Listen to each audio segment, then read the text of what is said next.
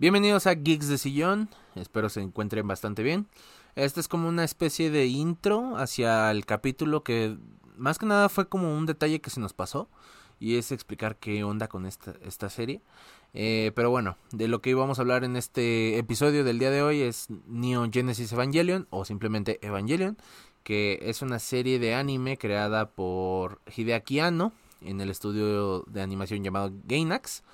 Eh, y esta serie cuenta con un total de 26 episodios que fueron transmitidos por primera vez en 1995, para ser exactos en el mes de octubre, y finaliza en marzo de 1996, que tiene un final eh, incompleto debido al bajo presupuesto que tenían en ese entonces, ya que era una serie que se hacía a la semana. Digamos que el episodio salía hoy lunes este 15, no sé y eh, el otro capítulo salía hasta el otro lunes. Bueno, en ese transcurso ellos animaban y hacían todo lo demás. Pero al quedarse sin presupuesto por la mala gestión dentro del mismo estudio de animación, este, ellos deciden hacer un final con eh, bajo presupuesto y en 1997 sacan la película The End of Evangelion, que también salió con otra película que te resumía toda la historia, pero esa no es tan importante. La importante es The End of Evangelion, que es la que nos da el final que Hideaki Anno pensó originalmente para la obra de anime, ¿no?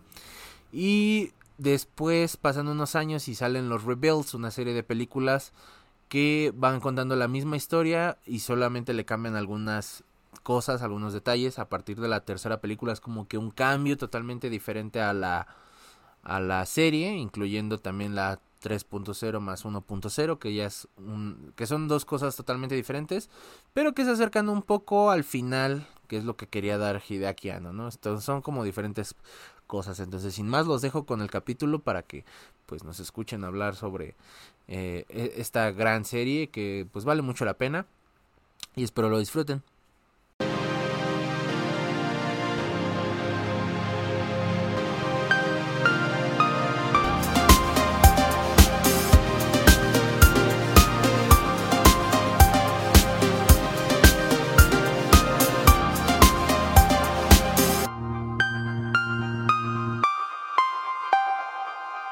Bienvenidos a la sala más ñoña e interesante del internet. Bienvenidos a Geeks de Sillón. Pásenle a este sillón virtual y conviértanse en uno de nosotros eh, para hablar sobre pues cosas ñoñas, ¿no? Y pues aquí acompañándome en esta plática sobre una serie, eh, un anime muy importante, el buen Spotty y el buen Malik. ¿Cómo se encuentran hoy, muchachones? Con calor, enfermos. Bueno, te digo? Bueno, tú, güey, ¿no? Porque. bueno, no sé, Malik, ¿estás enfermo? ¿No va? Estoy enfermo, pero de la vida. Ah, la vez. Estoy cansado de ser un adulto. Qué poeta. Qué, qué, qué, qué curioso, ¿no? Que tiene bastante relación con el tema de hoy con el tema de hoy, no, De las responsabilidades, ¿no? De ser un adulto. Y pues es algo que ahorita estoy bastante cansado, la verdad. Pero bueno, aquí estamos, aquí estoy bastante bien. Tengo salud, lo importante. Bueno. Y pues aquí al 100. Ya bien ad hoc para entrar a Evangelion. Este. Eso de estar enfermo de la vida, ¿no? Sí. Qué, la verdad, ¿eh? Qué triste. Este, pues yo estoy, yo, yo, estoy bastante bien. La verdad es que este es un tema que vamos a, a hacer. Bueno, que va a inaugurar lo que también tenemos planeado hacer, que es hablar sobre ciertas obras, este, animes, este, series de televisión, películas y demás. Eh, y pues me gustó que fuera Evangelion la, primera que después de tanto insistirme, ya, hasta yo creo que me hice más fan que ustedes de Evangelion, pero... Sí, yo creo. Este, vamos a empezar, eh, ahora sí que con el contexto, ¿no? Eh, Digo, ustedes, eh, Malik y Spotty, pues ya saben qué onda, ¿no? Cómo llegué yo a... Procede a gritar en el micrófono por 24 minutos. Ah, sí, güey, ¿no?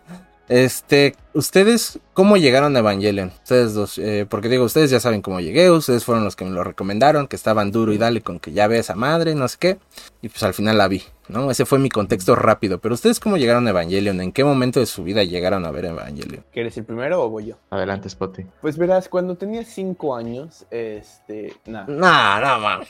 Yo, este, pues a mí que sí me he visto anime ya desde un tiempo, este, desde como el 2012, 2013. Siempre, siempre, igual con películas, en la fase de secundaria inicias con el IMDb, las mejores 50 películas. A ver, ¿qué, ¿cuáles son? Y te puedes saber. Shawshank Redemption, El Padrino. Bueno, así yo cuando empecé a ver anime, así caí igual en la... A ver, vamos a ver según My Anime List, cuáles las mejores 150, 100 animes de la historia. Ya te pueden saber, ¿no? Que eh, Hunter Hunter, que Fullmetal Alchemist Brotherhood, que tal y tal, tal. Y una de esas está Neon Genesis Evangelion. Ahora, personalmente yo nunca he sido fan de los mechas, pero dije, bueno, pues este es uno de los clásicos de los clásicos, vamos a verlo. Y sobre todo, más que nada me, me eché al ruedo porque consiguieron la licencia de los de Netflix. Entonces toda la serie y todas las películas originales estaban en Netflix, entonces dije, ah, todo está en un solo lugar. Y me lo aventé todo. Ok. Y así, ¿Y a qué edad fue eso? el año pasado. Ah, no mames. ok. A los Em, 22 años, para los que no sepan contar. Ya, ya. Ah, pues nadie te conoce más que yo y Malik, güey. Pues qué pena. Yo- Ah, Y yo apenas conociéndolo, ¿eh? yo estoy apenas Sí. conociendo la vida de Spotty. pues Pero sí. bueno, eh, en mi caso, pues, contexto, bueno, em, yo desde la secundaria, yo creo que empecé este camino de ver eh, anime. Digo, em- empecé por los más genéricos, o más genéricos de los que me gustaría, pero bueno, era por donde uno empezaba, ¿no? Eh, por ahí llegué también a ver una lista eh, que mostraba eh, animes de los más influyentes de la cultura popular porque la verdad es que me daba, interés, estaba tan cansado de ver cosas genéricas que dije, quiero ver algo que pueda darme un, un punto de vista diferente. Y bueno, lo vi en la secundaria, me acuerdo en su momento ahí en plataforma de stream, y la verdad es de que fue como que un shock, pero eh, fue la primer- el primer acercamiento que tuve con Neo Genesis Evangelion. Fue como que la vi y dije, ok, esta obra es muy rara, es muy extraña, pero no fue hasta que salió en Netflix que la volví a ver y bueno, fue un enfoque completamente diferente. Pero ese fue el acercamiento realmente, o sea, no fue, no fue mucha, mucha ciencia. Era adicto al, al, al anime genérico, quise buscar algo diferente, lo encontré y me quedé ahí. Lo volví a ver ahorita con otros ojos, bueno. Creo que me gustó, me gustó todavía más, porque, bueno, eso ya lo hablaremos ahorita, pero es eso. Ya todo traumado el Malik, ¿no? Así de, ¿qué chingas acabo de ver? ¿no? En la Sí, escena del y- hospital. Es que, a ver, si hay algo con lo que podemos abrir eh, este tema de Evangelion, y es lo que luego la mucha gente Es con la hablar. escena del hospital. No necesariamente, pero a lo que voy es de que siempre que se menciona Neo- este, Neogénesis Evangelion como un tema de debate o de plática o de, ana- o de análisis, la gente se suele asustar porque dicen que pues es muy difícil hab- hablar de, de Evangelion. Yo, bueno, si tuviera una mentalidad como alguien de secundaria, pues lo entendería, pero creo que a estas alturas podemos ser bastante claros y más por la época en la que lo vi, cuando fue más grande Netflix, eh, es que realmente los temas son bastante claros los que aborda. Los que aborda. La cuestión, y es donde radica la complejidad de la serie, es que son muchos. Y el peso emocional que estos puedan tener dependiendo la época de tu vida en que los veas. O sea, por ejemplo, no, es, no, no puede ser igual de complejo para mí Evangelion si lo veo a los 15 años que si lo veo a los 23 años, porque la carga emocional será distinta. Entonces, yo creo que ahí radica mucho de su importancia y por qué me, me siguió cautivando todavía este, hoy en día Evan- Evangelion, a pesar de verlo en otra época de mi vida. Y, y yo creo que ahí ya tocas eh, algo muy interesante, eh, que es eso, ¿no? El tiempo donde cada uno ve, este, pues, en este caso Evangelion. Y también, pues, el propio ah, creador, este Hideaki Anno, eh, todo el, el contexto que está detrás, no solamente de su depresión, sino también del Tokio de esos años, de los años 90. Este, porque ahora sí no me traje mis fuentes de la Wikipedia para que el Malik no se enoje. Ahora sí fui a la biblioteca de la UNAM a leer una tesis de. Nah, no es cierto. Este, no, pero sí estuve checando otro contenido y demás, viendo pues qué onda con Hideaki Anno. Y eh, no tenía en cuenta ese tema, el contexto eh, que vivía él en ese entonces. Y es que Tokio en los años 90 de repente, o sea, estaban en, la, en lo alto, iba a ser como tipo, no potencia, pero sí digamos que la economía estaba muy bien, este, vaya, era calidad de vida muy buena. Estaba en su burbuja. Sí, y de repente, ¡puc! Alguien reventó esa burbuja, se fueron hacia abajo, este, todo, o sea, todo de repente colapsó para para Japón y, pues, donde él vivía. Eh, luego también yo que soy fanático del True Crime, este, encontré algo bien curioso, pero eso ya es, es, después, pero también tiene que ver. Eh, no sé si alguien conoce a Unshin Rikyo, si espero haber pronunciado bien eso, pero es... Me suena, ahorita que lo dices sí me suena. Me suena a mí también, pero la verdad no lo recuerdo. Bueno, es un culto que estaba en Japón en, en esos años y que justamente eh, en, esos años planean un ataque terrorista al tren de Tokio. Y este Hideaki Anno tenía como miedo a que censuraran Evangelion por eso, porque todo, por todo lo que estaba tomando. Aparte de que yo no sabía que cuando salió Evangelion, o sea, era semanal. Y haz de cuenta que lo hacían, pero no estaba ya como todo listo, sino que lo iban haciendo conforme la marcha. Y creo que es algo que, muy, eh, que es muy común en, en, en, los mangas y en los, en los animes. Que es por eso que como que hay series que todavía no tienen un cierre porque los van haciendo sobre la marcha. Y que Yo creo que hay que, un pequeño paréntesis, hay que decir que tú no ves mucho anime, porque eso que estás diciendo, por, yo creo que un fan de anime diría como, pues sí, güey. Ah, sí. porque, bueno todo el mundo sí sabe eso. Entonces sí hay como que poner un paréntesis como que tú apenas estás entrando a esto del mundo. bueno, pero también para la audiencia. este... sí, pero, pero para que la gente, tanto la gente sepa como para que la gente que sí sabe no diga como, pues este güey que no sabe o qué. Ajá, sí, exactamente, sí. Bueno, en parte sí. Literal, dichos animes que he visto son Cyberpunk y este. O sea, ya en forma. Este, pero bueno. Entonces, eh, eh, se me hizo bastante interesante todo, cómo todos esos factores influyeron para sacar Evangelion. Y aparte, que Hideaki tenía esa idea de atraer a la gente a que todo el mundo se metiera como a esta onda del otaku. Y cuando sale la serie, eh, mucha gente le empieza a mandar, justamente los otakus, le empiezan a mandar como cartas y así, pero él se da cuenta que esos güeyes no quieren ser parte de lo mainstream, quieren seguir en ese como en lo oculto. Y por eso también ese güey se enoja. Eh, y que me parece curioso, pero no sé, les voy a preguntar a ustedes que son los que respiran monas chinas. Este, mucha gente dice que Evangelion de cierta forma arruinó al anime por eso. ¿Ustedes creen que sea cierto o no? O esa cultura en general, porque Hideaki pues, eh, se molestó por eso, porque la gente no quería como que recibir a nuevas personas. Y la visión original de Evangelion era eso, atraer a nuevos públicos. Em, a ver, yo creo que es una cuestión más de que mm, la gente le, o sea, genera ese rechazo por lo, por cómo humaniza, digamos, el show al ser humano, valga la redundancia, ¿no? Entonces yo creo que ese, tipo de efecto pues genera mucha repulsión en todas las personas. Yo creo que esa es la verdadera razón. Más allá de ser otaku no, es más que tú ves como que un reflejo de la sociedad en la serie que no te gusta y que por eso es como de, ¿sabes qué? No, o sea, no, no me parece correcto que lo transmitas a otras personas, que al final de cuentas ya no importa si es gente otaku, gente que no es otaku, gente que pertenece a Japón o gente que no pertenece a Japón. Es una cuestión de que representa simbolismos que puede vivir cada persona en su vida, independientemente de que seas japonés o no. Por eso es un anime que hoy, día, hoy día se considera como parte de la cultura popular, porque por mucho de que no seas otaku, por ejemplo en tu caso, sabes de este anime y, eso es creo que lo más, lo más representativo de, ahora sí que de, del odio que se genera alrededor de esta obra, no tanto que seas otaku, ¿no?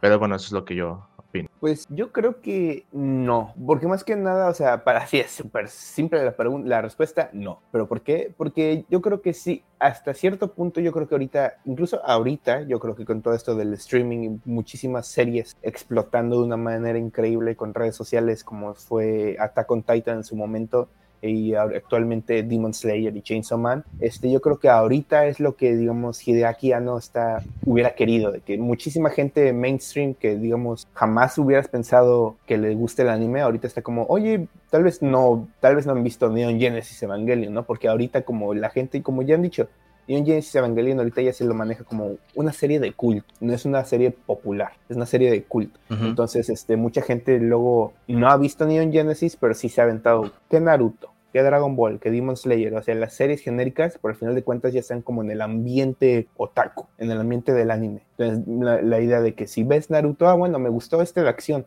bueno, me voy a aventar este. Oye, este tuvo tonos un poco más como de misterio. A ver, vamos a buscar otros de misterio. Oye, este tuvo como de misterio con su, sobrenatural. Y te vas echando el, caminito y eventualmente vas a ser parte ya, aunque no te des cuenta, de la del mundo otaku. Ya, porque es que sí vi como, o sea, esta molestia, en parte te digo, porque le llegaban cartas a Hideaki ¿no? de que ah, pues me gusta tu show y bla, bla, bla, bla, pero ahí Hideaki como que sí se decepcionó de todas esas personas como que no querían que fuera tan mainstream esto. Y fue como, o sea, qué sorprendente, o sea, yo pensaba que era, o sea, si de por sí la obra es muy personal, o sea, yo pensé que era todo lo contrario y, y ese güey quería que todo mundo viera Evangelion. Que también cambia mucho, e, eso sí, es una serie que pues cambia mucho. O sea, los primeros 12 capítulos, yo creo que, a pesar de que yo no soy tan conocedor de anime como ustedes, pues sí puedo decir que es como la típica historia de un protagonista, tienes a las, a, las waifus, ¿no? Eh, como que tiene toda la fórmula clásica y después, eh, ya a partir del capítulo 12 en adelante, es como, put, ahora te voy a meter todo el existencialismo, la depresión, este, y todos estos temas que podemos encontrar en la obra. a eh, ver, de hecho, perdón. No, sigue, sigue, sigue. No, tú. Ah, mira, Haciendo un paréntesis de todo lo que dices, hay que decir que esta es una serie, creo yo, que especialmente se enfoca en los, en los sentimientos del ser humano, ¿no? Entonces, obviamente es un reflejo, o yo lo podría decir como una especie de catalizador para el autor, Hideaki para pues, hacer esta serie como un, una manera de, digámoslo, de alguna manera, terapia, ¿no? Entonces, pues claro, es una obra que como expresa en muchas ocasiones lo que él es como persona, pues evidentemente cuando la gente te dice que hay que hacer algo más mainstream, es como como si te dijeran, oye, pues es que realmente es como si directamente a mí me dijeras que mi vida es una mierda, porque lo que te gusta no te, no, o sea, lo que ves no te gusta, y es que es simplemente mi representación. Por ahí vi un análisis que este, entrevistaban a, a Dayo, a Dayo que no sé si lo conozcan, em, que hablaba justamente de una anécdota que tuvo Hideaki Anno en una escuela, este, que estaba enseñando a dibujar a los niños, y una alumna le le preguntó a, a, Hideaki qué es lo que menos te gusta de Evangelion y le dijo en las partes en las que yo me siento identificado y es que hay, que recordar eso, o sea, más allá de, los simbolismos que nosotros podamos encontrar porque seamos meticulosos con la obra, pues, al final de cuentas no hay, hay, que recordar eso, es una obra de sentimientos y por eso el significado que cada uno pueda darle a la obra es bajo su percepción de lo que vive eh, socialmente, emocionalmente e incluso si hablamos a un nivel mayor, a nivel de burocracia. Es, su paréntesis que... Sí, no, no, no, y sí tienes razón porque eh, que justo ya eh, tocando eso, pues yo como dije, Evangelion los primeros 12 capítulos sí es algo meramente anime en ese sentido. Y después es cuando ya te arroja todos estos eh, estas cosas que está pasando este Hideakiano, sobre todo su interés en la psicología. ¿Sabes? Perdón. Ah. Y creo que, a pesar de que diga, diga que es una serie de, sentimientos, creo que accident bueno, no, no sé qué tanto decir accidentalmente, yo creo que sí también tiene que ver con un tema de causalidad, pero es una, es una serie que deconstruye el género de mechas. Eh. Que pues sí, o sea, porque lo, lo que comentas, o sea, eh, tú puedes ver ciertas similitudes con los personajes eh, al principio con lo que puede ser cualquier, no sé, otro, otra serie de género shonen, en donde ves un, a un protagonista, digamos un Gundam, digo, una serie de Gundams en la que un joven lo meten en un, en un este, ser mecánico gigante y, esto funciona como catalizador para que ese jovencito por un medio sobrenatural, en este caso el robot, pues pueda iniciar su aventura. En este caso, Hideaki lo que nos da es una perspectiva de cómo este viaje del, digamos, del héroe se distorsiona porque en lugar de funcionar como un incentivo para su viaje, funciona como un encasillamiento para decir, oye, ¿sabes qué? Realmente esto no es una victoria para ti, esto más bien va a representar un sufrimiento, porque pues a final de cuentas es poner, o sea, que es ¿qué pasaría si pones a un niño, un adolescente de 15 años en un Eva, o sea, en, un robot gigante y tuvieras que enfrentarte con un montón de monstruos? En principio uno diría, como lo hacen las series Gundam, ah, no, pues qué divertido, ¿no? De hecho, por eso siempre hay un estereotipo de los personajes que en esta serie suele haber, que son, son niños o jóvenes, o jóvenes que tiran para la adultez, porque es como que la imagen que quieren dar de, oye, pues qué, qué guay o qué, qué chido sería que un niño se suba a, a, un este, robot gigante y empiece a repetir golpes, ¿no? Pero aquí en este caso es al revés, o sea, es como sumes y deshumanizas a tu personaje con el mismo, te digo, con el mismo incentivo que en otras series se utiliza para decir, oh, voy a ser más fuerte y me voy a superar y voy a tener mis motivaciones. Entonces es una de las cosas que hace y que creo que también hace importante en la serie. Y por eso que tú identificas, o sea, utiliza los elementos base, elementos que uno ubica, pero al final, pero poco a poco los va modificando, los, los deconstruye todo lo demás. Yo creo que también importante de donde dices que, este, que, bueno, en el caso de Shinji que se enfrenta con el, el de, el, oye, este, es que ahora eres, este, vas a, es un robot gigante y vas a pelear con ángeles y puede que mueras. Y es como, ok, es por una parte, pero por el otro lado es, bueno, si no me meto a este robot, no solamente yo voy a morir, todo el mundo va a morir. En todo caso, de que, bueno, si no lo hago bien, mi papá, que de por sí ya no me, no me quiere, me abandonó, menos me va a querer. Todo ese problema psicológico que Shinji, pues solito, es el que se va metiendo más y más y más en su propio delirio. Que digo, no es delirio porque pues, sí, es, sí pasa, ¿no? Pero, pero él es el que solito, solito se va acabando en ese hoyo. Sí, no, eh, por ejemplo, Asuka, en el capítulo donde te la presentan, es como esta típica eh, mujer, bueno, ajá, personaje que dices, ah, en algún momento se va a enamorar del protagonista, a pesar de que sea de las como que se enoja, ¿no? Y lo vas tachando en esta fórmula clásica y de repente, ¡pum! Te sueltan los problemas de Asuka, te muestran todo su, su tema con lo de su mamá, que también ella está rota, porque incluso en una de las frases de la serie es este, una parte dice odio a Shinji, odio a, a Rei, odio a, a Misato, pero sobre todo me odio a mí misma. Y es como todo este cambio que pasa así de... Está hasta arriba Asuka y te lo presentan como un, personaje bastante interesante. Pero con la fórmula clásica de repente ¡puk! hasta abajo y te muestran todos eh, trasfondo.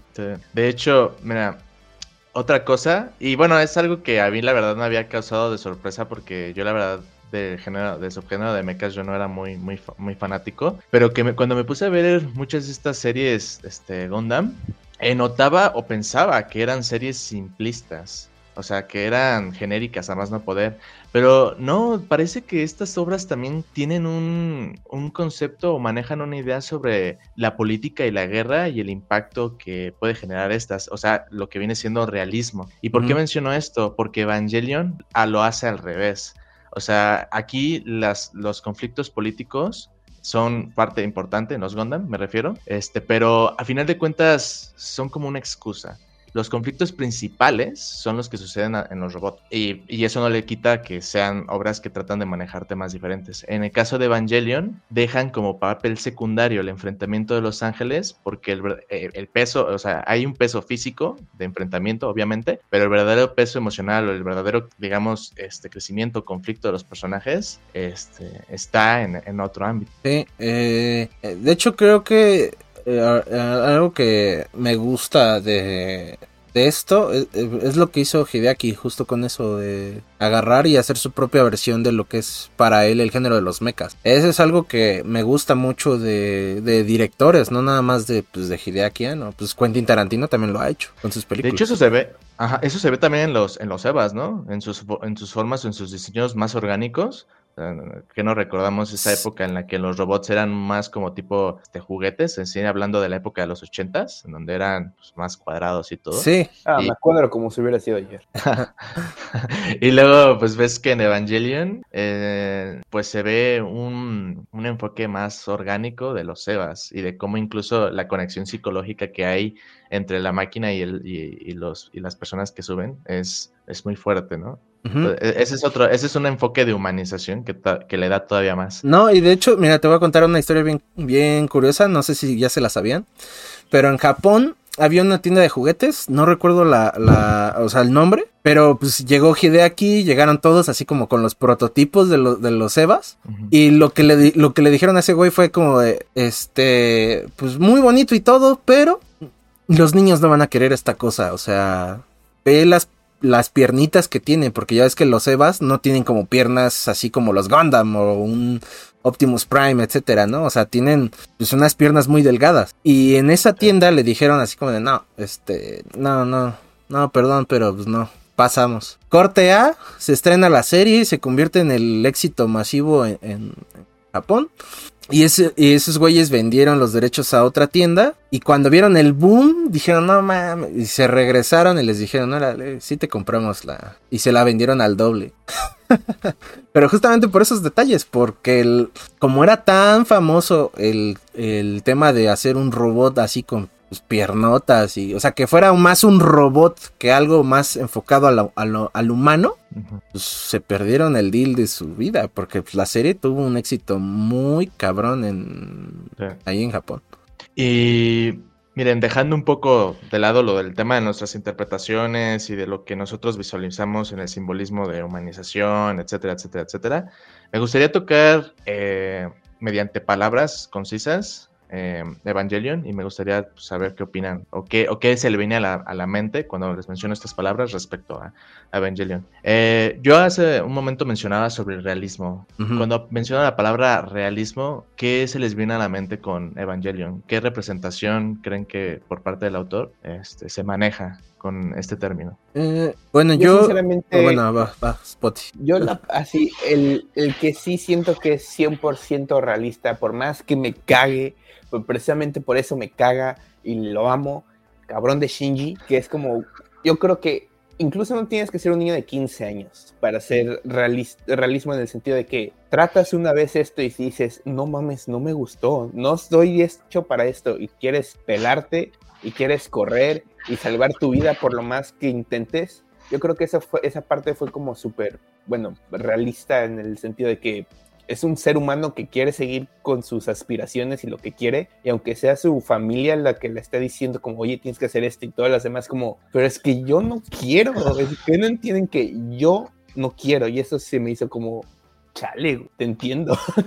Ahora sí, como dijo Eric, que Hideaki dijo, de la peor parte es donde me, identifico, y esa es definitivamente de las peores partes. Eh, eh, yo creo que realista, eh, pues cómo trata las, las pues enfermedades mentales, en ese sentido, la depresión.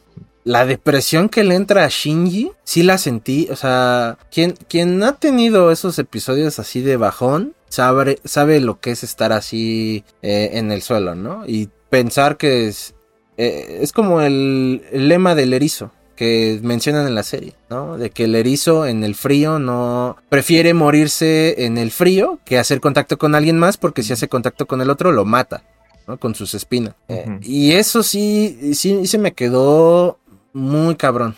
Así, muy, muy, muy cabrón. Y por eso a mí personalmente pues, no me caga Shinji, de hecho es mi personaje favorito. Porque sí congenio con él en ese aspecto. Y te muestra todo lo que tú llegas a pensar sobre ti mismo en general, ¿no? O sea, no nada más en ese tema, sino que pues estás solo, ¿no? Y que nadie, nadie siempre va a estar ahí para ti. Y al final el serie, el final de la serie se me hace, aunque, bueno, eso ya lo, lo hablamos porque es no, es lo del, lo del, lo del presupuesto, pero en general lo que da el final de, de Evangelion y del, y de los rebuilds, pues es que aprendas a, a quererte a ti mismo, ¿no? Porque así solamente vas a mejorar. No, mames, yo, yo, la, yo viendo este Tries Upon a Time, yo así me estaba conteniendo las lágrimas porque dije, es que no mames, joder, esto es cine, pero también entiendo eso. Eh, y creo que lo hace muy bien Hideaki Anno en ese sentido. O sea, a pesar de que los primeros 12 capítulos de la serie son una cosa diferente y luego se va todo a la mierda con, los existencialismos, creo que lo hace muy bien lo hace muy bien para que tú te puedas identificar también, a pesar de que ese güey dijo que le cagaba como que identificarse. Creo que todo mundo se identifica, no, y no solo con Shinji, con todos los personajes. Ya depende de cada quien, ¿no? Pero... Con la rey chiquita. no, sí, pero, o sea, en general creo que cada quien se pudo identificar con cualquier personaje, no nada más con Shinji, ¿no? Sí, de hecho, mira, yo mencionaba esto porque generalmente cuando mencionamos la palabra realismo, pues en nuestra mente no viene algo necesariamente que es tangible y que pues, nosotros podamos experimentar en nuestras vidas, eh, sino más bien algo que representa en nuestra actividad humana como algo que a menos a, través de emociones, pueda representar algo como que negativo o como parte complementativa de lo amarga que es la vida. Eh, tenemos muchos, muchos ejemplos. Uno que se viene muy, muy, muy, bien a la mente es, por ejemplo, The Last of Us. The Last of Us, el tema del realismo no está en los zombies precisamente, sino, por ejemplo, en las expresiones o en las reacciones de los personajes, en sus interacciones. Y ese es precisamente el enfoque que cuando lo utiliza Evangelion me parece que lo hace bastante bien, porque hace que muchas personas digan, oye, odias Shinji, lo detesto, pero sabes al final del día que eres como él, que eres tan mierda como él. De, cuando, yo, cuando yo vi por segunda vez Evangelion, y eso no lo comenté, lo estaba viendo con un amigo. Y él, pues, por ejemplo, no paraba de decirme, es que puta madre, Shinji, qué cagadas haces, es que Shinji, es que Shinji, es que por qué eres, por qué eres cobarde, por qué no tomas tus propias decisiones. Y es que, claro, o sea, el realismo está en precisamente lo que comentamos. Em, si tú te pones a pensar, es muy difícil no imaginar que si un niño eh, lo pones en una situación así, y bueno, ni siquiera niño, alguien que ni siquiera, ni es niño, ni es adulto, lo pone, eh, que alguien, un adolescente que si está ahí, pues podrá reaccionar de muchísimas maneras. Y más cuando, por ejemplo, te dan el contexto de que sus padres, pues por ejemplo, su madre no está, no, no tiene una figura materna, y sabe que su padre lo odia. Y de hecho, esa excusa que utilizó para llamarlo su papá, o sea, sabe que la puede utilizar para manipularlo por la falta de afecto que le dio en, en, su momento, en su crecimiento. Entonces, yo creo que ese tema lo va a manejar bastante bien.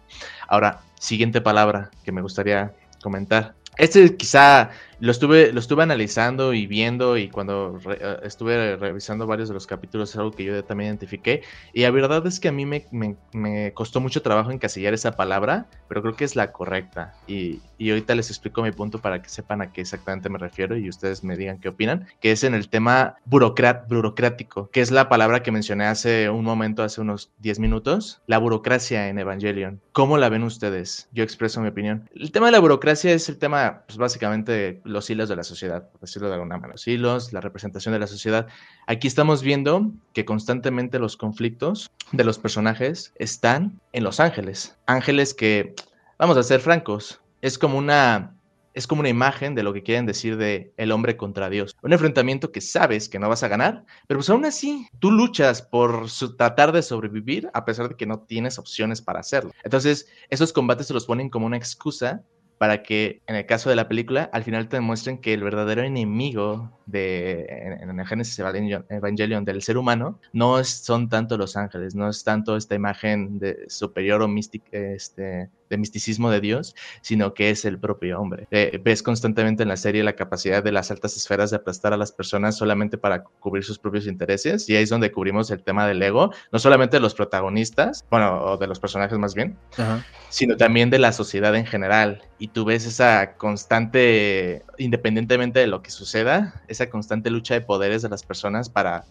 este, poner su razón o su, o su creencia sin importar qué. Y es, que, y es que es a lo que voy, porque es otra manera de reflejar la realidad que vivimos hoy en día. De que, por ejemplo, nosotros no necesitamos un segundo o un tercer impacto, que es el tema este, eh, apocalíptico que se maneja en esa serie, para representar las, los supuestos conflictos.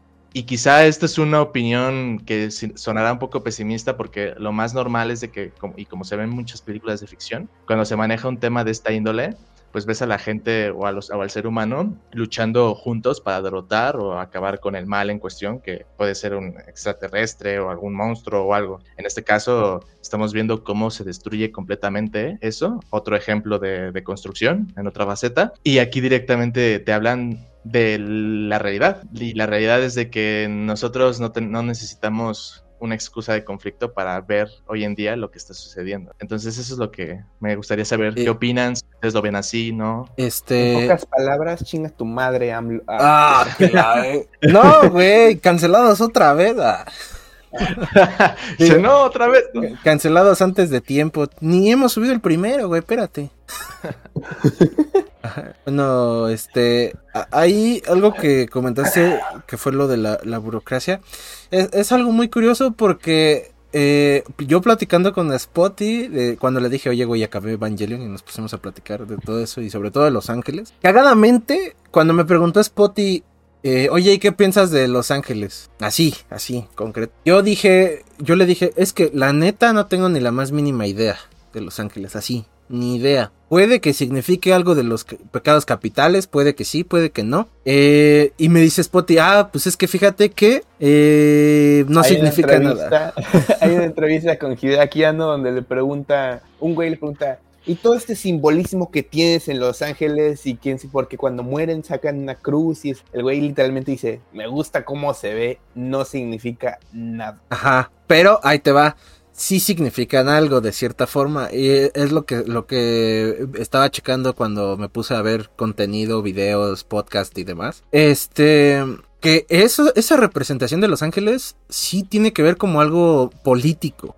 Porque en, en esos años, en los 90, este. Cagadamente, eh, Los Ángeles representan lo que, no, lo que nosotros como tal no podemos combatir, lo que no vemos. Es decir, la inflación, ¿no? Este, todos los temas políticos, pues te- meramente nosotros no podemos hacer más que votar y pues cumplir las leyes y todo eso, ¿no? Seguir by the book, ¿no? Pero realmente nosotros no podemos controlar la economía, no podemos controlar todos estos cambios que vienen, ¿no? Incluso ahorita, en pleno 2022. Eso no se puede. 23. Bueno, ah, sí, 2023. Este, pero es lo mismo, o sea, no podemos hacerle... Va a cambiar la fecha del trabajo, puta madre, ¿no? Sí. No, pero, o sea, nosotros no podemos hacer frente a esos cambios. Y eso era lo que para este Hideaki Anno significaba en ese entonces. Los Ángeles eran eso. Porque de cierta forma, la gente, incluso en, en hay un hay una parte en la serie donde no sé si se acuerdan que Shinji y Misato están comprando y están platicando como dos señoras y le dice una a la otra así como de, no, yo creo que ya me voy a ir de Tokio 3 porque la verdad es que ya no sé qué está pasando y a cada rato puede que puede, aparte, ¿no? Y que puede que en algún momento sí nos lleguemos a morir. Y los ángeles representan eso, es como todo lo que nosotros realmente no le podemos hacer frente. O sea, es algo invisible, pero que sabemos que está ahí. Y por ejemplo, también en esos años, creo que se arrestó a un presidente de, de Japón eh, por corrupción y el... Y, meramente ahí en el estudio de animación donde se hizo Evangelion, el contador de esos güeyes se, se agarró y dijo, no mames, estamos haciendo un chingo de dinero con esta serie. Ya me voy. Se fue. Y también lo arrestaron por eso, por lavar dinero. Por eso también los- las cuestiones de que se eh, hubo problemas de presupuesto con, con la serie. Porque también el, el estudio, como era chiquito, no sabían qué hacer con ese dinero. Entonces, Estudio Gaina. Ajá. Después de haber visto como todo ese desmadre, sí me quedé así de, ok, ya entiendo, porque los, los ángeles de cierta forma no significan nada. Y curiosamente, cuando la estrenan acá, en este lado del charco, pues aquí, en América, casi, casi todos son este, religiosos, cristianos, católicos y demás, pero tienen una idea de eso. Entonces, cuando yo veía videos así de, de, de, de estos ángeles y les hacían acá un hay un canal no me acuerdo cómo se llama pero tiene el lore de los ángeles así de el, el lore de Kaworu y pinche video de dos horas y eso es como de y, te- y ahí te dicen ¿Dónde todo información, güey? ¿De dónde te la y a- sacaste? exactamente y, y Hideaki Anno es como pues se ve chido cómo se mueren y ya güey Explosión hace boom.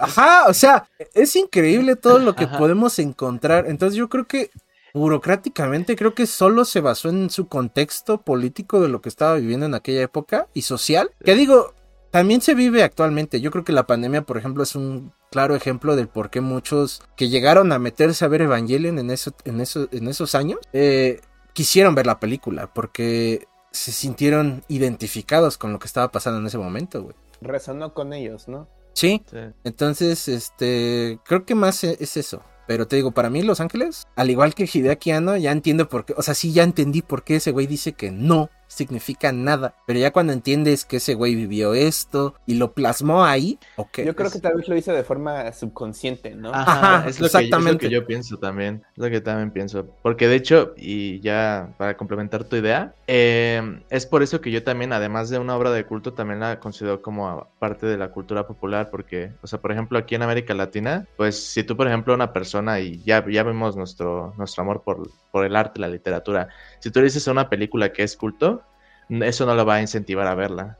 Generalmente, y eso pasa con muchas personas, la, principal razón por la que se inician con Evangelion es por lo identificados que se sienten. Y eso forma parte de su cultura, de su vida cotidiana. Entonces, es, es por esa razón que yo también lo considero como, como tal. Pero sí, sigue tu idea. Y también mucho aquí en Latinoamérica sí decimos muchos feliz jueves. Feliz jueves. feliz jueves. feliz jueves. Este, no, ya, eso era básicamente mi idea. que entiendo bastante el por qué para Hideaki no significa nada. Y por ejemplo, tú ahorita que dijiste sobre Los Ángeles y cosas así de religión, y dije, no, pero es que también ese güey, pues no. y, es que a pesar de, o sea, es que es como lo de, y no quiero, no quiero desenfocarme mucho, pero es como lo que decía con su esposa y con una protagonista de las películas. Sí, o sea, con todo dice que no, o sea, que no lo pensó, y sí, efectivamente no lo pensó, pero expresando su contexto social, sus, sus pensamientos y sus sentimientos en la obra, implícitamente involucró o empapó todos, todos esos detalles, todos esos problemas, incluso en, el simbolismo de, de Eva, todo. Sí, todo. pero bueno, es, es, eso, es eso. ¿Algo que agregar respecto a ese, a ese rubro, Spotty? Pues no, que el Prian es mal. Ah, que... la chingada ya, güey. no, pues en ese rubro no tengo mucho que agregar. De hecho, cuando dijiste la burocracia, dije, no, pues el Chile no se me ocurre. Y ya empezaron a hablar y fue como, ah, pues puede que vea un poquito. Sí, yo creo que sí. Muy bien. Perfecto. Es que me pongo a pensar en eh, otra serie de mecha que recientemente vi, es Code Geass. No sé si aquí este mal sí, pero entonces cuando dijiste burocracia dije, ah, no, pues Code Geass tiene mil veces más burocracia. Es una serie más, así en resumen, súper mega resumido. Eh, Inglaterra invade Japón y es dominada. Entonces, este, las, la gente japonesa ya no son japoneses, son los, son, los, son el distrito 11. Ah, la No, porque Inglaterra domina gran parte del mundo, entonces este, gran parte de Europa es 1, 2, 3, 4, entonces ellos ah, son el onceavo país de, del reinado de, Inglaterra. A ver. Entonces son once, entonces ahí es un poco más político el, ok, no, yo soy japonés, yo no soy once, yo soy del otro lado, no, pues que tienes que, y, ahí, y creo que, si no me equivoco, el personaje principal termina, es británico, pero se identifica como japonés y es este, y es como pelea de, ideas, ¿no? Entonces por eso yo pensé primero en Code Geass, no, pues, esa madre tiene más este... Ah, sí.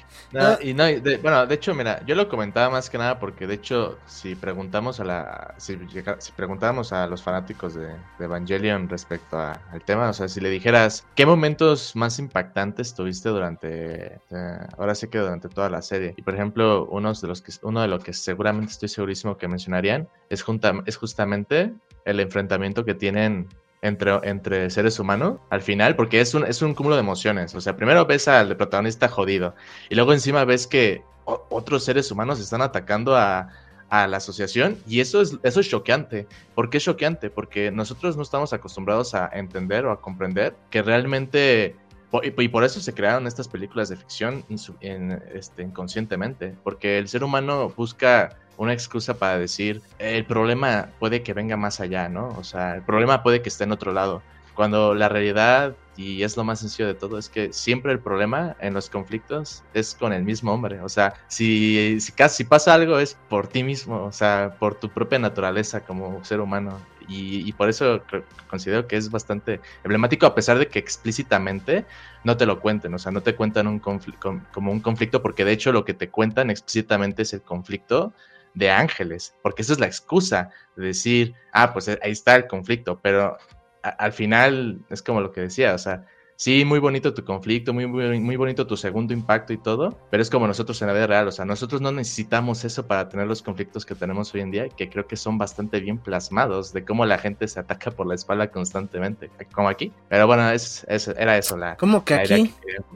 ¿Qué estás diciendo? Aquí, Ah, no, no, no, me refiero al programa, me Ya refiero sé, a nuestra ya sé. sociedad.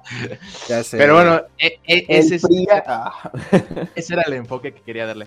Me gustaría pasar con la siguiente palabra para que tampoco nos desviemos tanto, porque como dije, es un, un tema demasiado extenso. El egoísmo de los personajes. Ah, esta parte personalmente a mí me gusta mucho porque es lo que le dije a Eric una vez. Y es que personalmente considero que hay dos personajes que desarrollan bastante bien y que los demás no tanto. Porque claro, es una obra en la que está reflejando el punto de vista de una persona hacia su entorno, que es justamente lo que hablamos con Hideaki. Entonces, tampoco se va a tomar el tiempo para desarrollar de forma minuciosa a todos los demás personajes. Pero yo, por ejemplo, en este caso hablo especialmente de tanto de Shinji como Misato. ¿Qué opinan de como, como parte de Así es, ahorita Yo- te explico por qué. Yo pensé Pero- que ibas a decir Asuka. No, Porque Asuka es el otro personaje que también tiene el ego arriba. A, a ver, en mi, en mi, esta es mi, obvi- mi opinión, obviamente. Pero yo, por ejemplo, Asuka, yo solamente la veo como esa representación, este, que en principio te la dan como Sundere, de que, ay, pues es un personaje que es frío, este, es molesto y todo, pero con el paso del tiempo, pues puede que vaya generando cariño. Y Por te- el y te vas dando protagonista, pero ah, Ajá, y pero te vas dando cuenta de que no, que realmente es un personaje que tiene sus, propias, sus, sus propios incentivos, su propio egoísmo. De verdad odia al protagonista, de verdad se odia a sí misma. Y nos dan esa introductoria de que, pues, de, de niña tuvo problemas pues, de mierda, el suicidio de su madre y todo. Pero creo que no lo abordan con tanta es- con tanto enfoque como lo hacen con Misato. Y ahorita te explico ese. Pero bueno, es, es lo que opino. O sea, ustedes no sé qué opinan de este tema del egoísmo. Si ven que cada personaje lucha por sus propios intereses, o es algo que yo quizá me esté inventando. Porque es que yo es así como lo veo. fuiste por... Ah, no es cierto. Este... Yo creo que ciertos personajes sí y ciertos personajes no. Como dices, hay unos que sí están muy bien desarrollados. Por ejemplo, uno que yo siempre que yo creo que este puede ser un punto aparte, pero a mí personalmente me gustan más las películas que la serie original. Ok. Entonces, este, y siento que una de las grandes razones por qué es porque en las películas a Rey sí le dan su desarrollo, que eh, siento que en la serie te daban como a, entender como, ah, este es Rey, te van mostrando, vive así, la tratan así, ella es así por X, Y y Z, pero no hay, ya es como, y ya, y ahí quedó, ese, ese es Rey. Entonces yo siento que, por ejemplo, Rey no es un personaje que, igual que es un poco como, como este de, como ustedes interpretan a Asuka, de que, pues, o sea, sí le dan introducción y después la llevan a otro lado por completo, yo creo que igual es con Rey, solamente que el- donde la llevan es el punto donde, ah, no más, sí es cierto, ahí está Rey. Sí. Se me había olvidado que, que ahí estaba Rey. Yo siento que la hacen de lado muy cañón y el mínimo ese personaje no lucha por sus este, aspiraciones, que es la pregunta, ¿no? Que si son egoístas Sí. porque solamente está como que viviendo el día a día, porque en realidad no tiene aspiraciones en comparación de los otros personajes con los que comparte pantalla que son como Shinji o Asuka o Misato o incluso el el güey de Misato que se me fue el nombre por Kanji. completo. Ca- el güey de tomates. Calle el crack. A ver, di- lo- diciendo lo de mi porrito, yo puedo decir en resumen que es que aquí yo lo que vi fue gente que para ser feliz no sabe hacerlo de otra manera que haciéndole más que daño a los demás. Y es que lo Ah, veo con todos los personajes. Sí, No lo con, mames. lo veo con todos, lo veo con todos los personajes. Ese, mira, incluso, y ahorita hablamos de, de Kagoru. Kagoru solamente es una, más, que- y es lo que te dije. Kagoru, más que una representación de amigo, yo lo veo como alguien que te puede mostrar el lado feliz de la vida. Pero viéndolo desde el punto de vista de Shinji, es alguien que llegó a tu vida de golpe, te trató bien y luego viste cómo fue masacrado brutalmente. El primer amor. Exacto. Entonces, eh, de cierta manera es como, pues sí, lo trata como amigo y todo, pero tampoco es como que se podrá pensar, oye, pues te traté bien y todo, ahora vas a ver cómo muero frente a tus ojos. Mm. Eso también habla, digo, pero bueno, no me voy a meter tampoco tanto en él, porque pues también es un personaje que apareció en un solo capítulo que creo que si, si de por sí creo que hay personajes que no se desarrollan lo suficiente, yo como Ka- Kaworu, que es mi personaje favorito, lo tengo que decir abiertamente, y no porque tenga tendencias este, o gustos este, bisexuales, homosexuales, pero bueno, eso lo explicaré en los reveals, que es en donde se desarrolla más. Eh, A lo que voy con esto es de que perso- ves personajes como Gendo, Ah. que la pérdida de su, es, es como Darth Vader, la pérdida de su esposa lo hace, cre- lo hace creer que dicho sufrimiento es justificable para darle el derecho a hacer lo que quiera. Ves, por ejemplo, a Asuka, que constantemente enaltece se enaltece y sin importar de eso, que es como su objetivo egoísta, eh, no, no le importa si degrada a los demás. Ves, por ejemplo, Misato, que es, te digo, el, personaje más, más desarrollado. ¿Por, ¿Por, qué es el personaje más desarrollado? Porque ya de primeras, la obra te lo presenta como un personaje sexualizado, pero al mismo tiempo es otro, personaje que también cambia como que, su, como que su contraste, porque primero te lo presentan como una posible pareja para Shinji pero luego te lo presentan como una figura materna. Pero al final te confundes porque no sabes qué puede ser para él, si una figura materna o una, este, posible pareja. Pero esto es, no es algo que tú como, como espectador te imagines, es algo que en función de los personajes realmente sucede porque aquí es donde entramos con Misato. El egoísmo de Misato entra en que quiere utilizar a las personas para llenar el vacío que tiene. En este caso, con Shinji. Se acerca a él pero ¿se acerca a él porque realmente le importa Shinji? ¿O se acerca a él porque realmente ella siente un vacío y no sabe cómo acercarse a él? O sea, no le importa qué relación quiera tener con Shinji. Y tiene un trabajo que cumplir al fin del día, ¿no? Que es el de hacer que Shinji se meta a Leva.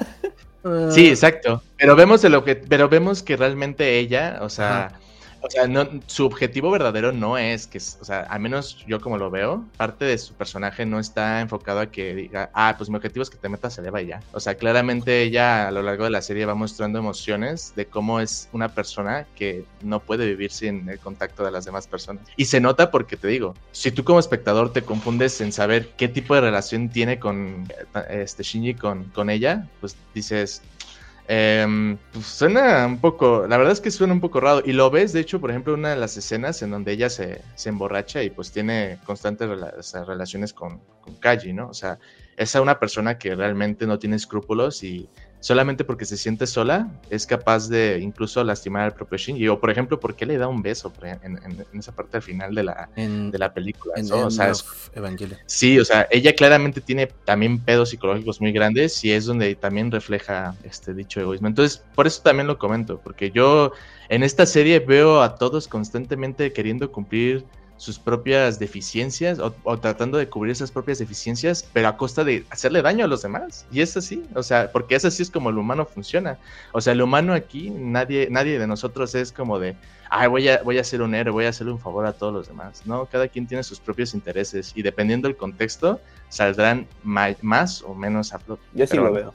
O sea, en, en, en parte sí, pero por ejemplo, eh, yo siento que no es, no es por cuestión de querer hacerle daño a los demás. O sea, es cuestión más bien de quererte hacer feliz a ti. O que no sabes cómo a, hacer eso. Porque Misato tiene el problema que todos tienen en la serie. Daddy issues. ¿Por qué? sí, no, no, y sí, te voy a decir por qué. Porque en la serie te dejan ver que su papá nunca estuvo para ella. Nunca, así, nunca. Y, y la única que estuvo fue su mamá. Eh, de hecho, su papá se, se divorcia de, de, la mamá de Misato.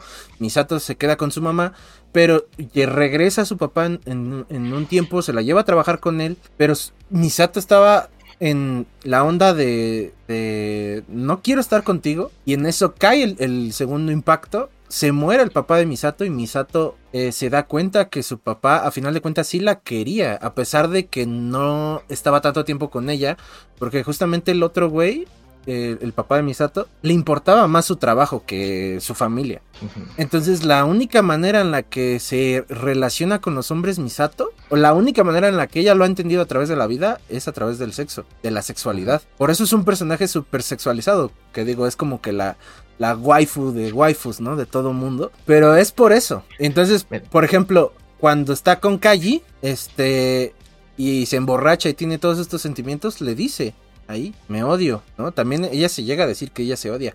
Y en otro punto, como ella sabía que una manera de hacer feliz a los hombres era con eso, eh, por eso eh, en, en, hay una escena donde este Shinji está como en su cama con los audífonos. Uh -huh. eh, creo que es cuando se muere. Creo que es cuando se muere Kaji. No recuerdo bien. Eh, pero Shinji está en la cama con los audífonos y ella se sienta y le dice que ella no sabe qué hacer y demás. Y cuando le va a agarrar la mano, Shinji la quita y se, y se voltea. Es por eso, porque ella, eh, eh, este Shinji también no la quiere ver de esa forma. Shinji eh, no quiere tener relaciones porque para ella es su tutora. Para ella es una, una figura eh, materna. Y en el caso de Shinji, por ejemplo, él no hace las cosas eh, por decir, ah, voy a hacerle daño a los demás, ¿no? Es que sabe que si lo hace, puede salir ellos, ellos heridos y por eso no las quiere hacer. No, yo no lo veo más como egoísmo en esa parte, yo lo veo más como, es que no me quiero meter en esos pedos donde afecten a los demás. Y por ejemplo, te digo, el caso de Misato es eso, es que toda su vida lo ha visto como para resolver las cosas con los hombres, es eso, es el sexo. Fíjate lo que dices. Mira, quizá, digo, no sé si no lo expresé bien, pero este, no me refería tanto a que les guste este, hacerle daño a los demás, sino que incluso agregaría aquí que además de egoístas, los personajes son cínicos. Porque, sí, e, eso sí. Saben, o sea, porque, o sea, son egoístas y cínicos. ¿Por qué? Porque además de que saben que, aunque lo hagan inconscientemente o conscientemente, a pesar de que hagan eso, saben que hacen daño. O sea, no tienen el control para poder cambiar la manera en la que actúan para ser felices y que eso no implique hacerle daño a la gente, pero saben que sus acciones hacen daño a la gente, pero no les importa. Esa es la cuestión. Y eso es por lo que digo que además de egoístas, los hace, los hace cínicos porque, o sea, sí, o sea, son problemas psicológicos, pero pues son conscientes de ello. Y te voy a poner el ejemplo con Shinji. O sea, Shinji, una, su, su egoísmo más grande, y lo, creo que lo podemos identificar todos, es su dependencia. Es constantemente decir, ay, este, o sea, le gusta ser controlado, aunque diga que no le gusta, porque sabe que si pasa algo malo, sabe que puede culpar a los demás de que algo pasó. Por ejemplo, con lo que le pasó que estaba Toji, creo que en el Eva, o por ejemplo lo que le pasó a Asuka en la, en la película también, que lo que le pasó con el Eva y, que fue justamente porque Shinji no se subió al Eva, ah, pues él decía, ah, pues es que no es mi culpa porque como yo no controlaba el Eva, no es mi culpa. O sea, se lavaba las manos. Pero ahí es donde entra lo que la gente o los personajes le decían que yo recuerdo, que constantemente le dicen que dejara de, dejara de pensar lo que todos querían este, de él, porque todos ellos saben que lo que él hace es utilizar una excusa para pues, sentirse bien. Y digo, no es que esté mal, pero hay que reconocerlo, o sea, tú eres un niño de, 15, o un adolescente de 15 años, Misato es una adulta que se comporta como un adolescente, y sí, eso es algo que nosotros también hacemos, pero negar que son actos que a pesar de que sabes que hacen daño y que no los puedes cambiar, obviamente, pero reconoces que están ahí y aún así no te, o sea, no es como que te importa porque pues, al final lo que te importa es tu, felicidad. O sea, Misato se emborracha y dice que se odia a sí misma y sin embargo ves que lo que ves a Shinji y es una demostración de que ella antepone sus, sentimientos y, sus, y su ser antes que a los demás. Y eso, y eso es, una realidad. O sea, eso es egoísta. eso, es, egoísta. Creo que eh, es que toca muchos temas este jerarquía, ¿no? Y a final de cuentas yo lo veo tan humano eso, porque es algo que es muy inconsciente que nosotros hacemos. Eh, pero bueno, digo, ya para no estarnos alargando tanto. Eh, yo creo que... ¿Reveals? ¿Hablamos de los reveals? No, espera, espera, espera. Este... o sea, yo creo que sí, sí tiene, tienes un punto. Pero no sé, yo sí defiendo como, bueno, es que es un sentimiento, es, es, algo humano que nosotros hacemos inconsciente. No se preocupen, espectadores, ya luego nos partimos la madre. Ajá. Pero... Lo dejaré aquí. Este, no, pero por ejemplo, un punto que sí estoy de acuerdo con eso eh, es que, por ejemplo, yo pensé que hubieras mencionado a Ritzko, porque Ritzko es el claro ejemplo de que en la serie original es el reflejo de su mamá. Sí, exacto. Hasta se quiso, bueno, hasta te dan a entender que se acostaba con Gendo por ejemplo. Eh, pero bueno, eh, antes de pasar con los rebuilds, rápido, personaje favorito de Evangelion. Ya lo dije. El espectador si puso atención ya lo sabrá. Bueno, el de ese güey es Kaworu, para el que no, para el que lo agarró en curva, y el mío es este Shinji. Yo creo que me voy por uh, Rey. Nah, güey, salte de aquí. Ah. Yo no tengo un personaje favorito porque siento que. Ese güey es norteño. Me cagan todos y todos me gustan. Ah, o sea, ¿eres norteño? Ah, exacto, güey. No, es que no me siento, no, ahora sí que no, siento este gusto por algún personaje en específico o disgusto por uno en específico. Como que sinceramente todos me dan igual. Muy bien. Ya, ya. Eh, que, digo ahorita que hace rato que mencionaste lo de Rey, eh, nada más para complementar esa idea, eh, en la serie original siento que como que sí le querían transmitir todos esos eh, ese desarrollo, pero dijeron él, el presupuesto, güey, córtale, córtale, y ya. Por eso no lo terminaron de hacer, porque si te das cuenta hay una escena donde eh, pues ella ya está como bueno, la escena donde Shinji la rescata, que le dice que, que deberías de tener algo por qué pelear o algo así, para que sonrías y el rey le, le sonríe. Como que de ahí en adelante quisieron este desarrollarla y después ya no. Ajá, sí, no, incluso pues cuando se sacrifica y se muere, que la reemplazan, como de ya, ah, esta es otra rey. Eh, pero bueno, Rebuilds.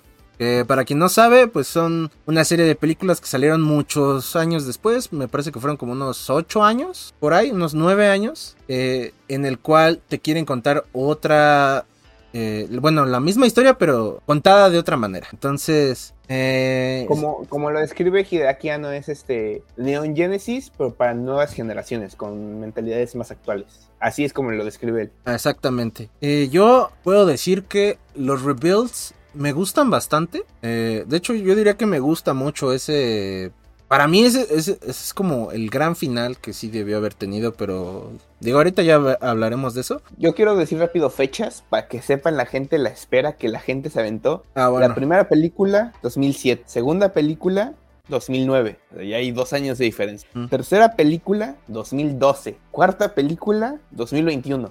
Mira, yo, Yo ya compré. La conclusión final. Mi tripack. Evangelion. Y ya, bueno, me lo regalaron. Ya nada más tengo que esperar a que salga la otra. Ya no me tengo que esperar tanto como esos güeyes. Ah, no es cierto. Mira, yo aquí tengo un torrent. Ah, bien pirata, no man.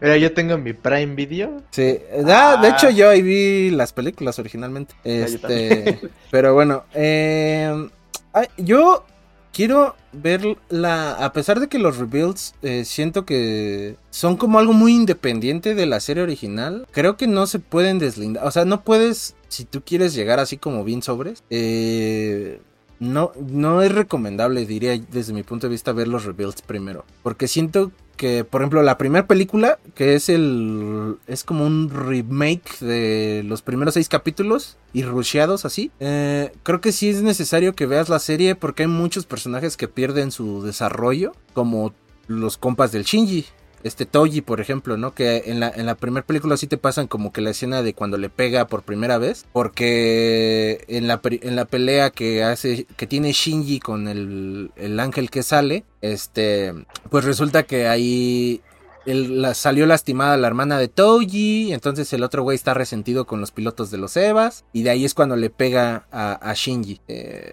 pero siento que se saltan muchas cosas así, muchas cosas. Nada más es como que agarran esta toma me gustó, métela en la película. Esta toma también, hazla pero en HD y así. Siento que es la primera película así. Eh, entonces siento yo que sí es como un complemento para la serie original. A pesar de que son cosas muy distintas y que incluso el manga es totalmente distinto. O sea, son. Yo como lo veo y como una vez me pasó Spot y un hilo de Twitter. Eh, lo veo como que son líneas de tiempo totalmente diferentes. Pero siento yo que por lo menos para ver la primera película. O en general para ver las películas tienes que ver por lo menos la serie.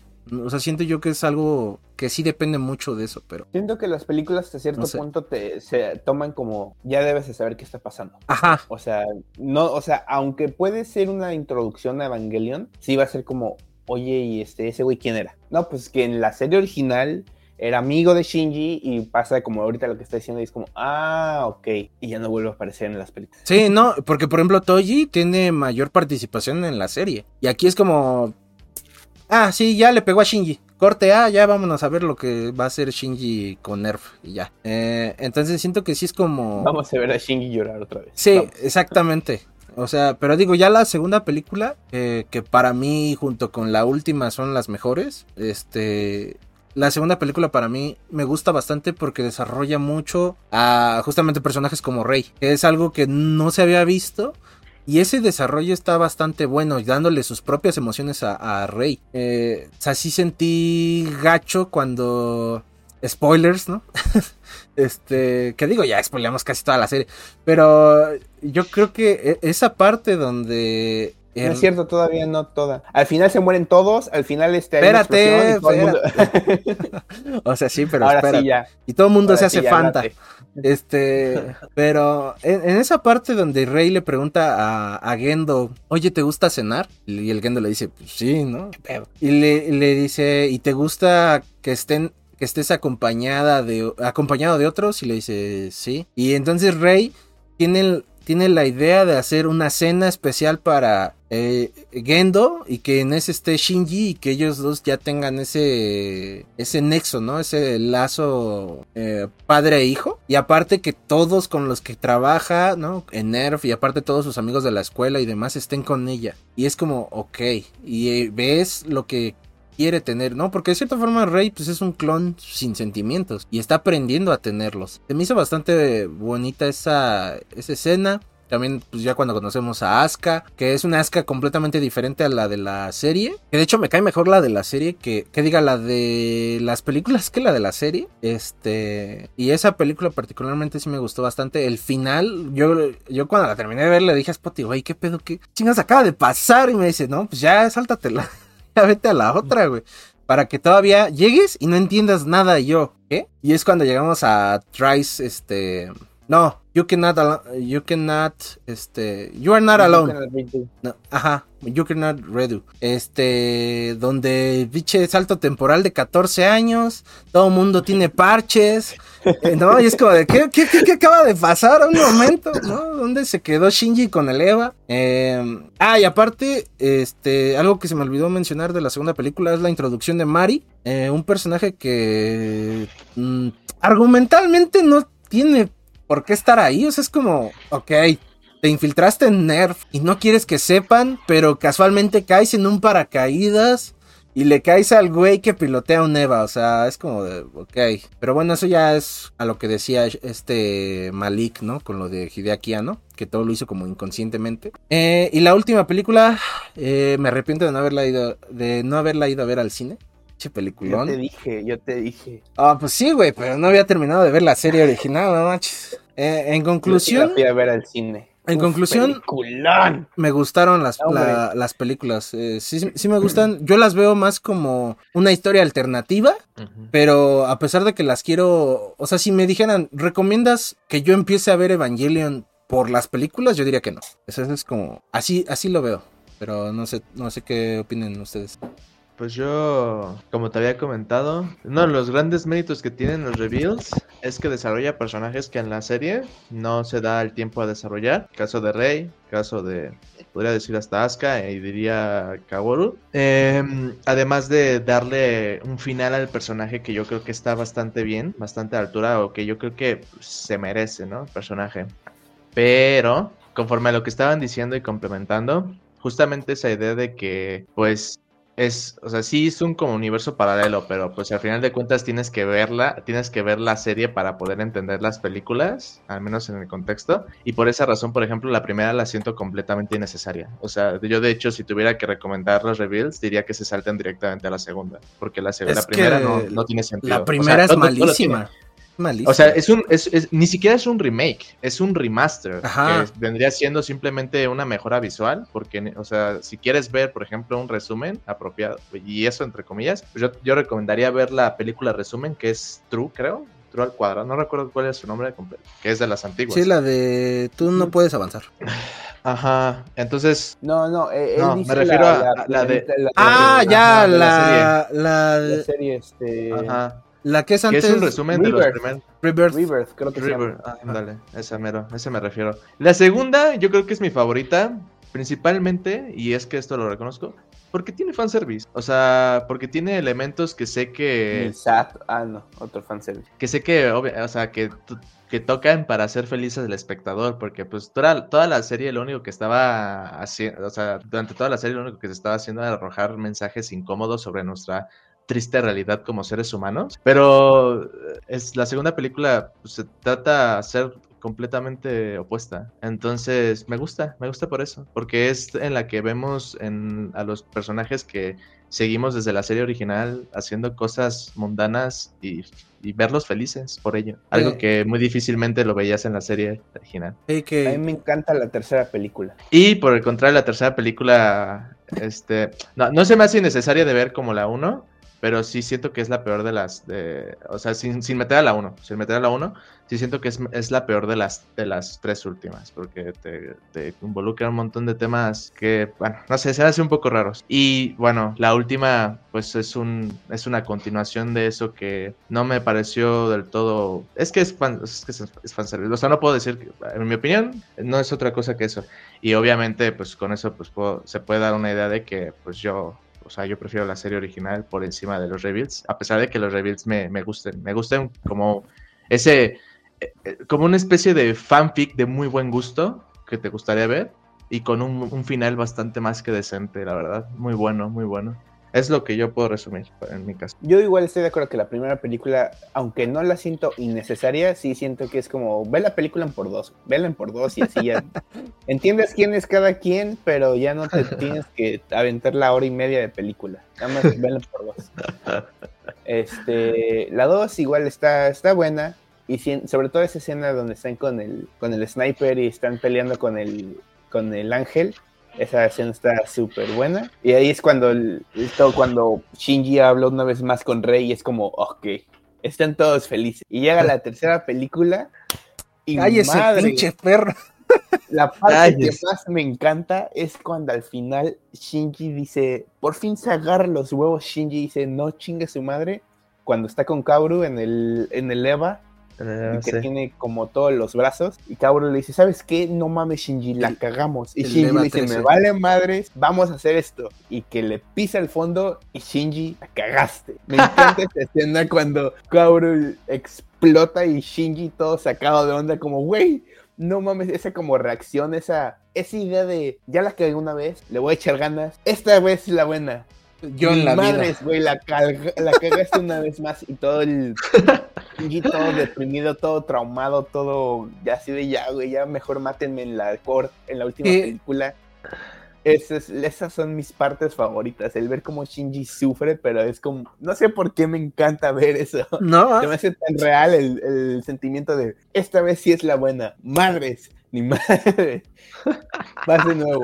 No mames. Que yo creo que no, no hablamos de eso, pero creo que Kaworu es un personaje que en las dos, tanto en los reveals como en la serie original, tiene un destino súper horrible y es morir enfrente de Shinji.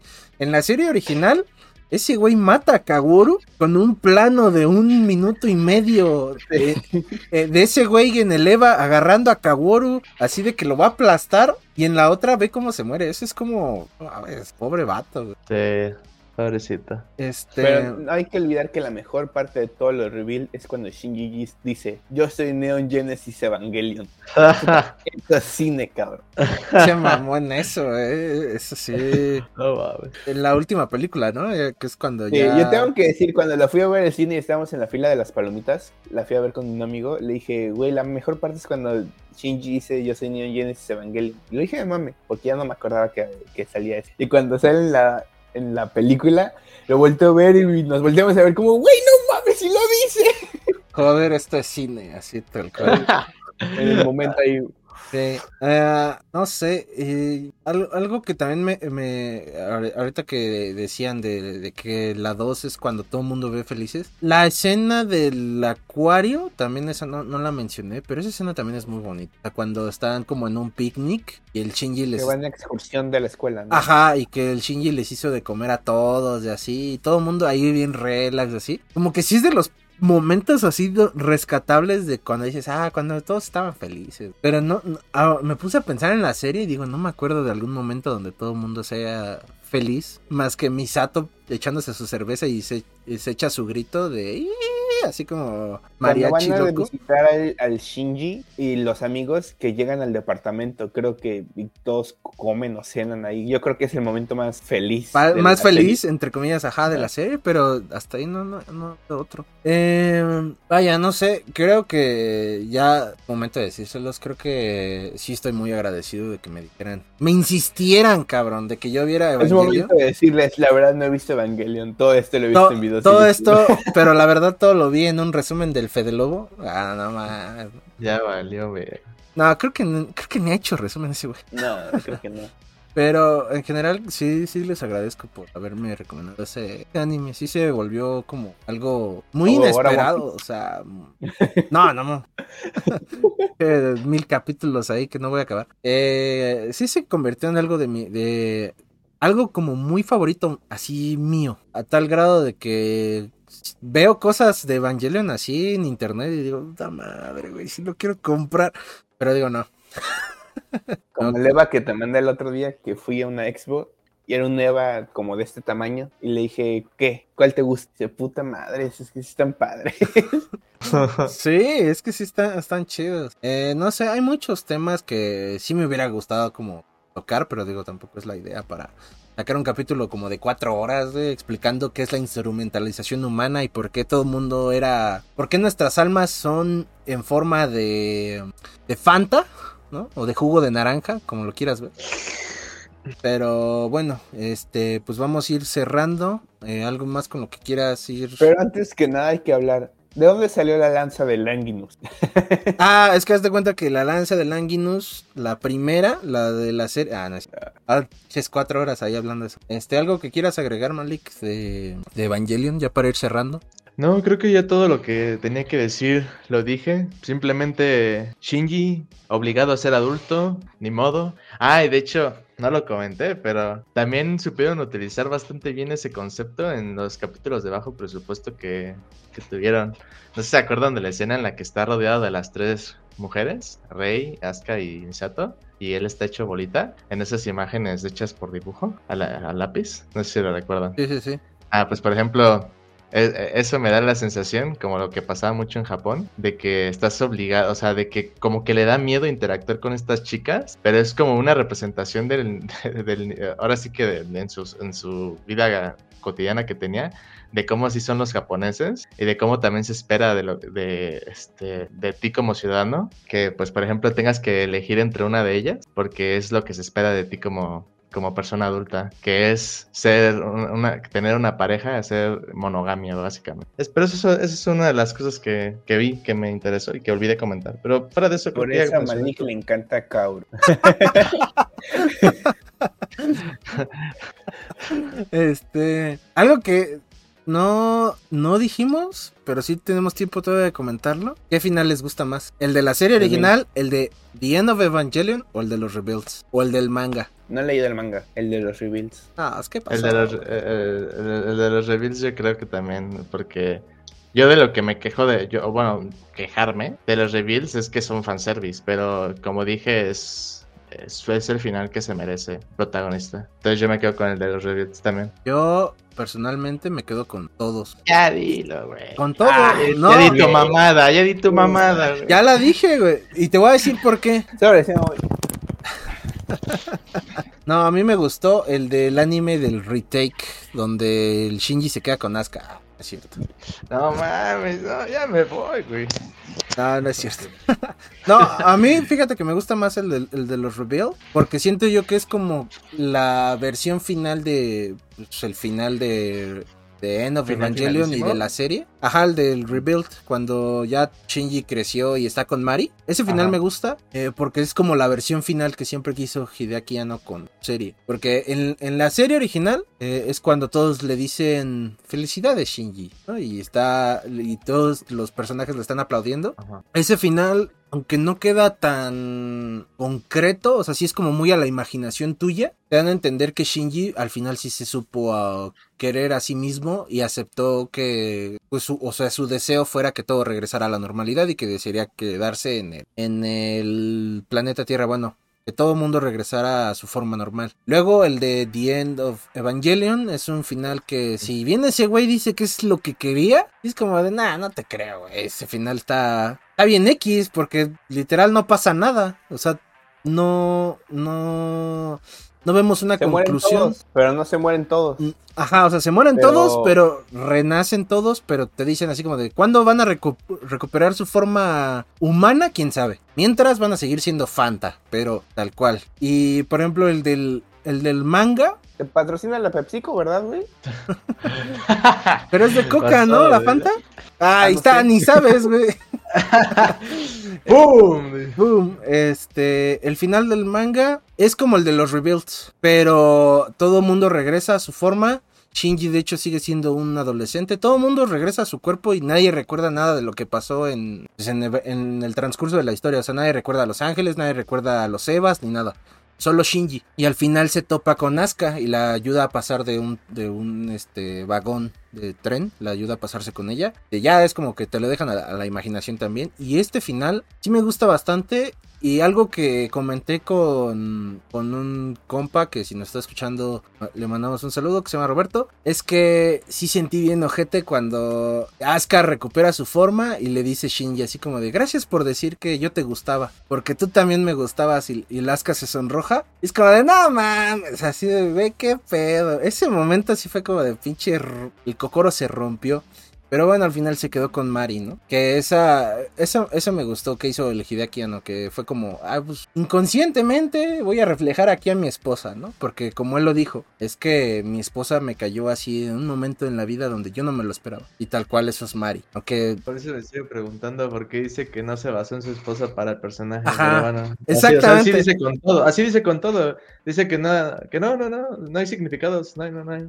Ah, pues No. significados de eso dices, pero Y corte A lo va diciendo en una entrevista igual eso de que... Sí. Pues es que Mari se parece a mi esposa porque... Ah, es como de... Güey. Entonces sí, me, me gustó bastante ese final de, de los Rebels. Esa última película está bastante chida. perfecto. ¿Tú, Spotty? ¿Ya? Pues Yo también ya dije los reveals. No, de los Rebels, pero yo me refiero en general del tema para hacer. Ah, ya.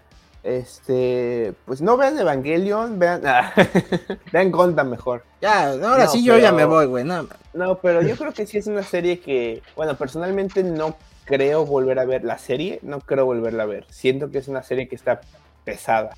Este, y siento que es este, que sí te puede, ahora sí que como dijeron desde el inicio, dependiendo en qué momento la veas, es dependiendo de qué le vas a tomar a la serie. Sí, exacto. Y pues este, pues véanla, nada más para que se den un taco de ojo y de crisis existencial.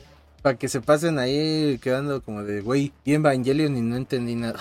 Exacto. ¿Qué es lo primero que les va a pasar, eh? Si no han visto Para Evangelion. que, para que cuando vean la cara de la rey verdadera eh, agarrando el planeta Tierra peleando con, con los ángeles, digan, ¿qué?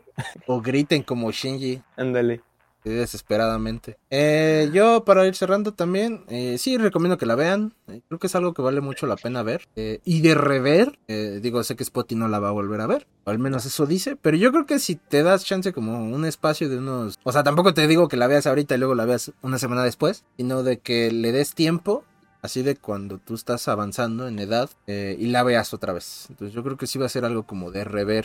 Es de esas obras que sí tienes que volver a ver en algún momento de tu vida. Ahorita que, ahorita que mencionas eso de rever, me acuerdo, yo veo un canal en YouTube que se dedica a hacer a platicar de anime y él habla justamente cuando se ve la película de The End of Evangelion, que la fue a ver y le hace un video como un tributo y le dice, y él justamente cuenta que la primera vez que vio, dice, jamás había odiado algo tanto como Neon Genesis Evangelion. Y ahorita cuando la veo, puedo decir sin duda alguna que es mi anime favorito. Y es lo que el güey dice, dice, creo que la vi cuando tenía 18, 19 años. Y ahorita que ya tengo 30, pues este, pues ya es otra historia completamente diferente. Sí, entonces creo que sí vale la pena reverse. eh, y pues nada, ha sido una hora y media bastante buena. Esperemos ya no pasarnos de este, este tiempo en los siguientes capítulos. Así como el de los Game of the Year, Gotti. Y... Pero ahí le estamos haciendo honor al güey de God of War, Ah, pasándonos de tiempo. sí, claro. Y hablando así. Entonces, Hablando, sí. pues ya, adiós. Así. Así ya, adiós. Este, pues redes, Spotty. Digo, a Malik no le voy a preguntar porque. Instagram, Él es- Twitter, ya no voy a tratar de decirlos porque la vez pasada me trabé, entonces ahí están saliendo en pantalla y si no, el- si lo están escuchando está en Spotify, pues mejor vayan a verlo en YouTube. Andrés Santiago, Instagram y Andrés Antigo en Twitter, ya. Ándale.